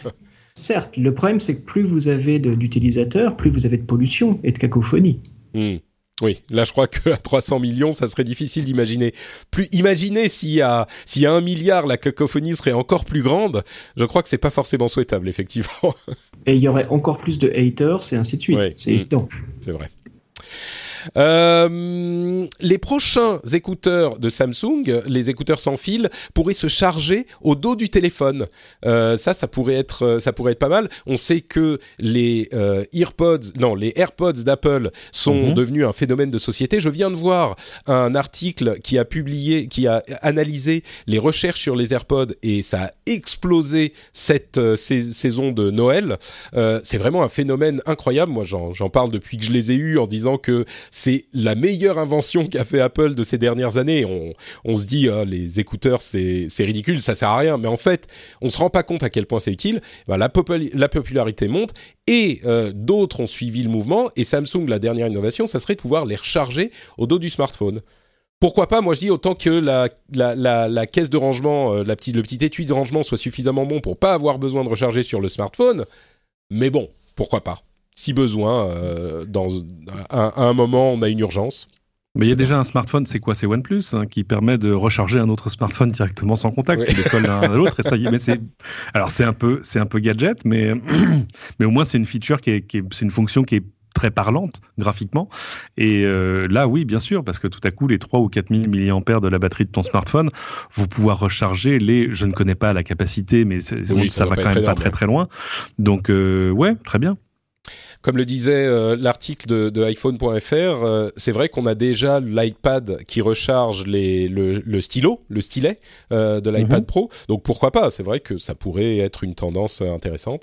Il y a un chercheur en sécurité qui a trouvé une faille assez importante sur macOS et qui a décidé de ne pas en informer Apple, enfin en informer des détails, parce que Apple ne propose pas de bug bounty sur macOS. On parlait à l'épisode précédent de l'importance des bug bounty. C'est marrant de voir que ils n'en ont pas sur macOS, c'est surprenant. Et il y a un chercheur qui a une faille hyper importante et a dit bon bah tant pis pour vous, je ne vous la donne pas parce qu'il n'y a pas de bug bounty et il en faudrait un. Bon, c'est bien d'être euh, d'avoir des activistes comme ça qui, qui font bouger C'est bien de le dire, parce qu'en plus, Apple, ils font des sacrés bénéfices quand même. Ils pourraient partager Ah oui. un minimum. un, un tout petit peu. D'ailleurs, Bah en parlant oui. de partager, euh, ils ont réglé 500 millions d'euros au fisc français. Donc, euh, je ne sais pas si on a les détails du, du- de ce qu'ils devaient ou pourquoi ils devaient euh, de l'argent, mais ça, ça couvre 10 ans d'arriérés. J'imagine Mhm. que le fisc a trouvé des, des, des raisons euh, bien précises de taxer euh, Apple de, de cette manière. Mais bon. On, on parle souvent du fait qu'ils ne payent pas leurs impôts. Quand on réussit à leur en arracher quelques millions, c'est peut-être bien de le mentionner aussi. Là, on est très clairement dans une transaction à l'amiable. À mon Mm. avis, ils devaient beaucoup plus que ça. C'est très Ah, probable. c'est- compliqué, le il devait, parce que et c'est le même problème pour Google les autres. Les gens pensent que c'est une bataille entre le fisc de chaque pays européen, par exemple, et, chacune de ces entreprises. En fait, non. En, fait, on est dans de la, dans de la géopolitique de l'impôt, c'est-à-dire que ces entreprises-là payent beaucoup d'impôts. Je dirais Apple est le premier contribuable au monde, euh, mais ils les payent aux États-Unis sur leurs résultats consolidés. Et euh, alors évidemment, oui, il y a quand même des trucs qui passent à l'as. Enfin, bon, bref, mais surtout l'argent qui rentre aux États-Unis, parce que c'est finalement quand même là que ça se passe, euh, ils payent, ils payent beaucoup d'impôts. Et, euh, et la bataille, c'est de savoir euh, à quel moment est-ce que les États-Unis seront prêts à lâcher un peu de l'est euh, pour, euh, en gros, laisser ces entreprises payer des impôts là où là où elles gagnent de l'argent, ou moins les déplacer, parce qu'en fait, le débat, c'est de dire vous faites du chiffre d'affaires, mais au titre de la marque Apple, par exemple, euh, la France envoie plein de, plein de, d'argent à l'étranger pour payer des, des droits sur la marque, les brevets, etc. Mm. etc. Donc, euh, le plus simple, ce serait que la loi change quand même. Bah, et, et, en je ne parle pas de la loi française. Hein. Non, bien sûr, c'est ça. C'est que la loi euh, dont on parlait régulièrement, qui est la loi sur les transactions euh, dématérialisées, qui veut taxer le chiffre d'affaires global de la société dans le pays, qui est euh, en train d'être mise en place en France et à terme en Europe, ne toucherait pas particulièrement Apple, parce que Apple vend des produits physiques, c'est des vendeurs de téléphones. là, on, cette loi s'appliquerait surtout aux, aux, produits dématérialisés. Même si Apple se lance dans les services, c'est oui. encore qu'une petite partie de leurs revenus. Euh, de toute façon, quand tu, mets, quand tu mets dans le même sac un Apple, un Amazon et un Facebook, tu sais que tu es en train de faire une cote mal taillée. Il n'y a pas. Euh, voilà. Ouais. Et la cote est si mal taillée que la, la, la fameuse loi sur. Enfin, qui va les taxer sur quoi 3%, etc. de leur chiffre d'affaires, oui. euh, risque fort de toucher aussi des Français. J'avais en tête, il y avait qui Dassault Systèmes, Ubisoft, etc. Qui, eux, vont carrément faire la tronche parce que les impôts, ils les payaient déjà. Mmh. Bon, peut-être qu'il y aura un moyen de défalquer cette somme des impôts que tu payes déjà. Pourquoi pas? Ah bah non. Ah bah non. Non, parce que le problème, c'est qu'en en, en, droit français, non, tu peux pas faire. C'est l'un ou l'autre. C'est ça. Alors c'est non, c'est pas l'un ou l'autre. Euh, tu peux pas faire une, une loi euh, ad hominem. Tu peux pas dire voilà, je fais une loi qui ne vise que Google. Ah non, non, ça, non, non mais tu dis, tu si tu payes déjà tes impôts euh, à, à, une hauteur euh, plus importante euh, et que l'essentiel de tes revenus proviennent d'autres types de, de, ah oui, tu veux dire que de toute façon ils doivent payer les impôts sur ça aussi. Oui, d'accord. Mais oui, bien sûr, parce que le, en gros, on a fait le portrait robot, c'est-à-dire l'entreprise qui fait je ne sais plus combien de chiffres d'affaires, dont une part extrêmement importante à l'étranger, euh, etc., etc. Et, et, le problème, c'est que dans ce portrait robot-là, bah, tombent des gens qui n'ont rien à voir avec, avec l'histoire. Mmh. Bon, on, on, en reparlera, je suis sûr, quand oh. ça aura été mis en place. euh, dans le grand débat, il y a l'UFC que choisir qui est venu mettre un petit peu son, son grain de sel, et une des propositions qu'ils ont fait est intéressante. Euh, ils ont proposé de passer la garantie euh, des produits, de, tous les produits, de deux ans à la durée de vie du produit pour les produits tech. Hein, on parle de produits tech. Euh, à vrai dire, je suis même pas sûr qu'on parle que de produits tech. Mais donc, l'idée serait de passer de, euh, de, de, deux ans de garantie aujourd'hui à toute la durée de vie parce que selon eux, euh, la, il n'y a pas de raison que la garantie ne couvre que deux ans alors que il est, le produit il est censé fonctionner pendant toute sa durée de vie. Quoi. Si on l'utilise cinq ans, et eh ben, il est censé fonctionner pendant cinq ans, pas pendant deux ans.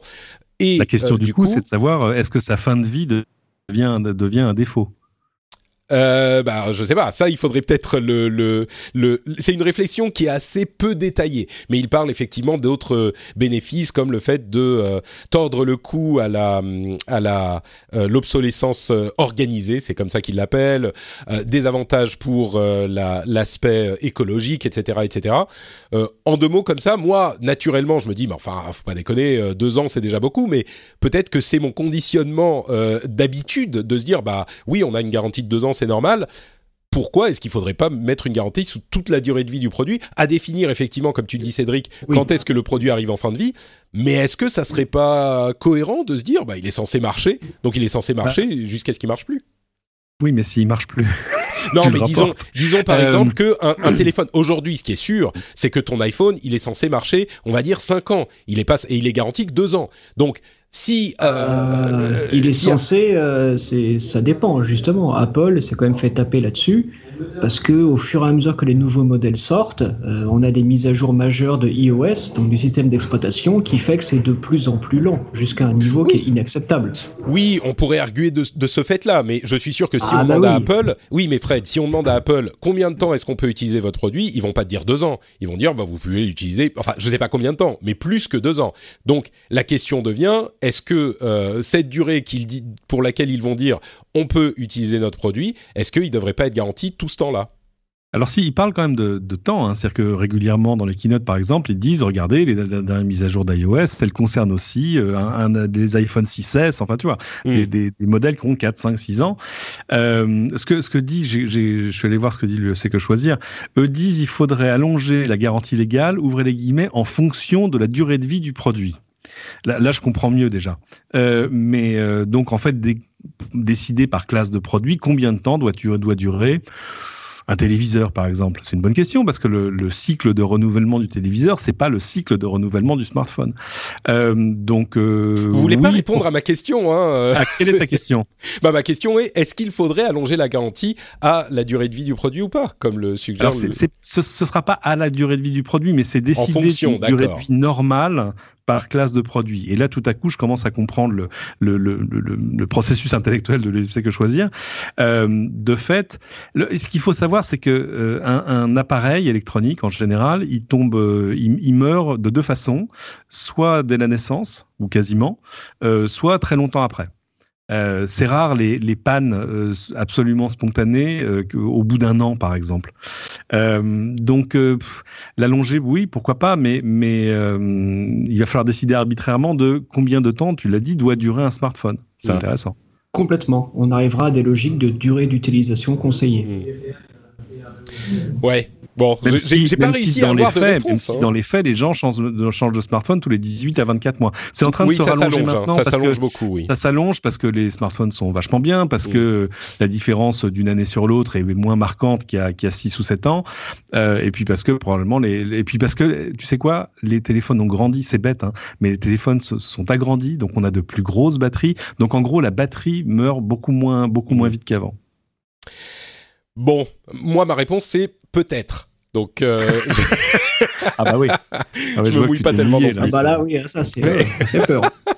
ou alors, euh, ou alors le futur nous le dira. C'est ça exactement. Euh, et nous ne le saurons que dans un certain temps. J'ai essayé de faire le, la voix du journaliste. Euh, tiens, je vais faire mon, mon ma news suivante avec la, voix, du journaliste, de Groland hein, quand même. oh, moi je trouve que c'est pas si loin de la vérité quand même. Hein. Non, j'insulte ta caste. Euh, non, non, c'est pas ma caste. J'en profite pour placer un truc parce que c'est presque un podcast et ça mérite d'être écouté par tout le monde. Il y a quelques temps, ça a plusieurs années déjà, Arte Radio avait fait un sujet extraordinaire sur pourquoi, vous pouvez taper pourquoi les journalistes parlent comme ça. Et euh, oui, je l'avais entendu. Oui, c'est magnifique. C'est une, une consoeur qui a fait qui a fait ce sujet et elle est allée voir des rédacteurs en chef en télé, en radio, etc. sur pourquoi il y a pourquoi les voix à la télé, à la radio sont comme ça. Où tu sais, tu rajoutes des virgules qui n'existent pas. Euh... et il y a euh, une intonation que nous ne comprenons pas. Voilà, et, et, je veux pas, euh, voilà, je veux, je veux pas tout vous dévoiler, mais, elle, fait, elle, fait, écouter un rédac chef un sujet de Groland, et le type dit quand même là, c'est vraiment pourri. et il se rend, il se rend pas compte que c'est pas du vrai. Ouais. Euh, mais allez l'écouter. Pourquoi les journalistes parlent comme ça? Ouais. Euh, bon, allez, dernier sujet euh, qui va nous faire sourire un petit peu. Je ne sais pas si vous avez vu passer cette information, mais euh, le jeu le plus populaire du monde, c'est Fortnite, évidemment. Si vous avez des enfants, vous le savez. Et il y a une, un dynamisme de la société qui édite ce jeu, qui s'appelle Epic, qui est absolument admirable et que moi, je, je vante dans tous les épisodes du rendez-vous jeu. Euh, à, quasiment à chaque épisode, il y a un nouveau truc qu'ils ont fait. La dernière chose qu'ils ont fait, c'est d'inviter un DJ qui s'appelle Marshmello et qui a fait un concert en live dans le jeu Fortnite.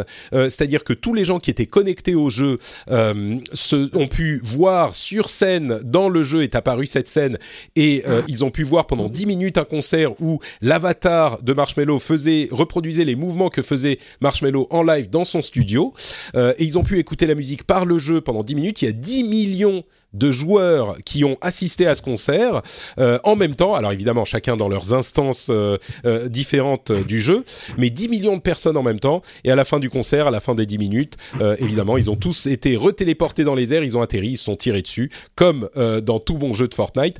Mais j'ai trouvé ça, je sais pas, hmm. assez magique comme, comme événement. Hmm. Complètement. Là, on est face à euh, quelque part l'avenir du, du, des médias. C'est que Fortnite, c'est plus un jeu, en fait. Ouais, ça, beaucoup de gens disent ça. Oui, ça où on va discuter, où on se retrouve, où on passe un moment ensemble, euh, où on écoute de la musique c'est devenu beaucoup plus qu'un jeu et c'est une très bonne chose. Tout en sachant que le coût du concert euh, auquel on peut assister à distance, ça existait il y a 10 ans dans Second Life, hein, mais tout à fait, oui. Je, t'ai rien dit. Oui, Second Life était, disons que euh, sur Fortnite, il y a un, enthousiasme pour le jeu en lui-même qui est, euh, qui, qui, qui fuel, qui alimente la popularité, mais mais il y a beaucoup de gens qui disent effectivement Fortnite a l'opportunité de devenir une sorte, presque une sorte de Facebook, quoi. Il y a tellement de gens qui passent du temps là-bas pour jouer, mais aussi pour s'amuser, pour faire des trucs. Et ce qu'ils font, euh, ouais, c'est un média, effectivement. Tout à fait. D'ailleurs, D'ailleurs, le patron de Netflix dit aujourd'hui notre plus gros concurrent, c'est Fortnite. Tout à fait, ouais. Pas forcément en termes de contenu, mais en, temps, il parle de, temps, évidemment, mais, mais oui. bien sûr. Oui, oui. Euh, mais euh, c'est intéressant parce que, alors de fait, Second Life avait eu le tort d'avoir d'avoir peut-être raison trop tôt, euh, mais c'est pas le seul. Hein. Il, y a, il y avait, il s'est passé plein de choses de ce côté-là. Euh, c'est intéressant de voir des plateformes qui deviennent des plateformes événementielles, j'ai envie de dire. Et c'est amusant parce que ça renforce aussi l'idée de, de l'importance du direct, euh, parce que c'est pas la même expérience si tu la vis en différé. C'est bête, hein, mais mais euh, mais c'est comme ça que ça marche. Mais de fait, 10 millions de personnes pour écouter un concert sur Fortnite, c'est c'est quand même assez dément. Et et le, le on, on parce que nous qui sommes tous des adultes quarantenaires passés, on, on soupçonne pas le, la vague euh, qu'est Fortnite. Euh, toi, Patrick, tu la vois d'un peu plus près parce que tu fais plus de choses sur le jeu vidéo. Mais euh, moi, j'ai mon fils de 6 ans qui m'a demandé ça il y a deux semaines, qui me dit Papa, on pourrait mettre Fortnite sur la Switch Mais mon chéri, tu, tu as 6 ans, donc c'est hors de question. ah oui, mais, mais qui t'es qui tu vois, qui t'a parlé de ça? Et là, tu commences à voir l'influence de la cour d'école. C'est terrifiant, quoi. Mm. Mais effectivement, les adultes ne se rendent pas forcément compte du phénomène que c'est. Il faut avoir des enfants pour comprendre. Ah euh, moi, j'ai deux ados. Euh, voilà, j'ai deux ados à la maison et je me rappelle d'une fois où j'avais un de mes enfants, Gaspard, qui était sur, Fortnite et, je lui disais "Mais tu veux pas sortir, aller voir tes potes? Enfin, ils sont où tes potes? Et, il m'a regardé en me disant "Bah, ils sont là." Ils sont là, ouais. Et, je, suis avec eux. ah non, c'est ce qu'on fait. on est ensemble là. C'est exactement ça. C'est un endroit où les gens euh, s'amusent ensemble. Euh, le, le, plus proche, moi, je dirais que Second Life, c'était un phénomène, mais c'était presque plus un phénomène de communication. Euh, il y avait énormément de choses qui se passaient, mais c'était moins jeu. Le plus proche, c'est soit peut-être Minecraft, mais c'était un peu plus solitaire, sinon World of Warcraft. Mais on était à une autre époque, c'était pas du tout la même chose. Il n'y avait pas autant d'instantanés dans ce type d'événements. Et c'est sûr que euh, Fortnite, bah, on en parle de temps en temps parce qu'on parle des gros phénomènes de jeu, parce que le jeu et le, la technologie sont cousins. Donc j'en parle de temps en temps aussi dans le rendez-vous tech. C'est sûr que dans le rendez-vous jeu, on en parle depuis maintenant plus d'un an et c'est une vague incroyable. D'ailleurs, à, à signaler que si vous aimez ce type de jeu, Apex Legends est en train de faire incroyablement fort. C'est un nouveau jeu qui est sorti du même type que Fortnite et il a en une semaine 25 millions de joueurs, ce qui est invraisemblable. Fortnite avait pris quelque chose comme, euh, je veux pas dire de bêtises, mais euh, quelque chose comme deux mois, trois mois euh, pour atteindre ce chiffre. Et déjà à l'époque, pour Fortnite, c'était invraisemblable comme euh, comme succès. Donc euh, et bon, Apex Legends ne parle pas aux mêmes aux mêmes personnes. Donc il est très très abouti. Le Apex Legends, ils ont mm. fait très très fort de concevoir un jeu dans le secret le plus complet. Ouais, ouais, et de réussir à cette communication. Enfin bref, allez écouter le rendez-vous jeu si ça vous intéresse. Mm. Fortnite, c'était c'était euh, oui trois mois c'est ça pour atteindre 25 millions à peu près donc euh, Bref, eh ben écoutez, on arrive au bout de cet épisode qui a été un petit peu plus long que prévu, mais toujours dans le bonheur et dans la joie. Merci à tous les deux de m'avoir accompagné. Est-ce que vous pourriez me dire ah, où on peut vous retrouver euh, si les auditeurs veulent un petit peu plus de vous euh, Fred, puisque tu, tu, tu, prenais la parole, où est-ce qu'on peut te retrouver euh, sur Twitter, sur le web? Dis-nous tout sur mon blog, tout simplement, fredcavazza.net. Ça fait 15 ans que je le rédige. Allez dessus, vous trouverez toutes mes réflexions et mes dernières analyses. Super, merci beaucoup Fred. Cédric. Euh, Cédric sur Twitter, euh, tous mes papiers sur lci.fr et puis les, chroniques sur LCI si vous vous levez tôt le matin avec les, croissants le, samedi dans la, la matinale week-end magnifique.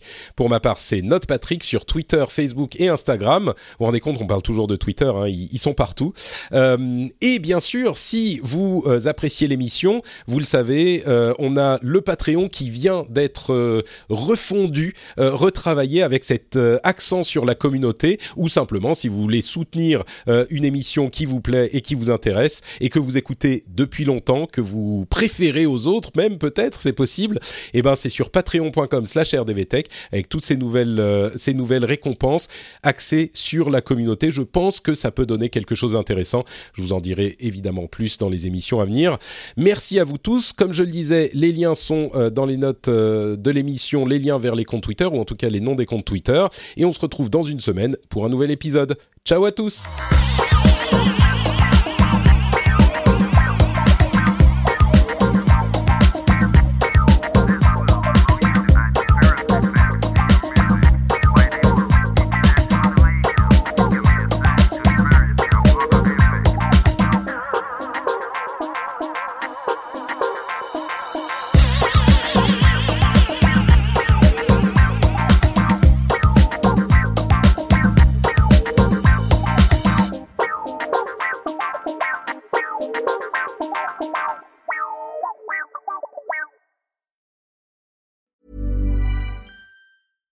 Spring, is that you? Warmer temps mean new Allbirds styles. Meet the Superlight Collection, the lightest ever shoes from Allbirds, now in fresh colors. They've designed must have travel styles for when you need to jet. The lighter than air feel and barely there fit make these shoes some of the most packable styles ever. That means more comfort and less baggage. Take the Superlight Tree Runner on your next adventure. Its cushy, lightweight foam midsole supports every step, and the extra outsole traction gives you the grip to just go for it. The eucalyptus fiber upper adds next level breathability to keep you going all day. Plus, the Superlight Tree Runner is comfortable and ready to go right out of the box. So, what can you do in a superlight shoe? What can't you do is the better question. And because they're super packable, the real question is, where are you taking them? Experience how Allbirds redefines comfort. Visit allbirds.com and use code SUPER24 for a free pair of socks with a purchase of $48 or more. That's A L L B I R D S.com code SUPER24.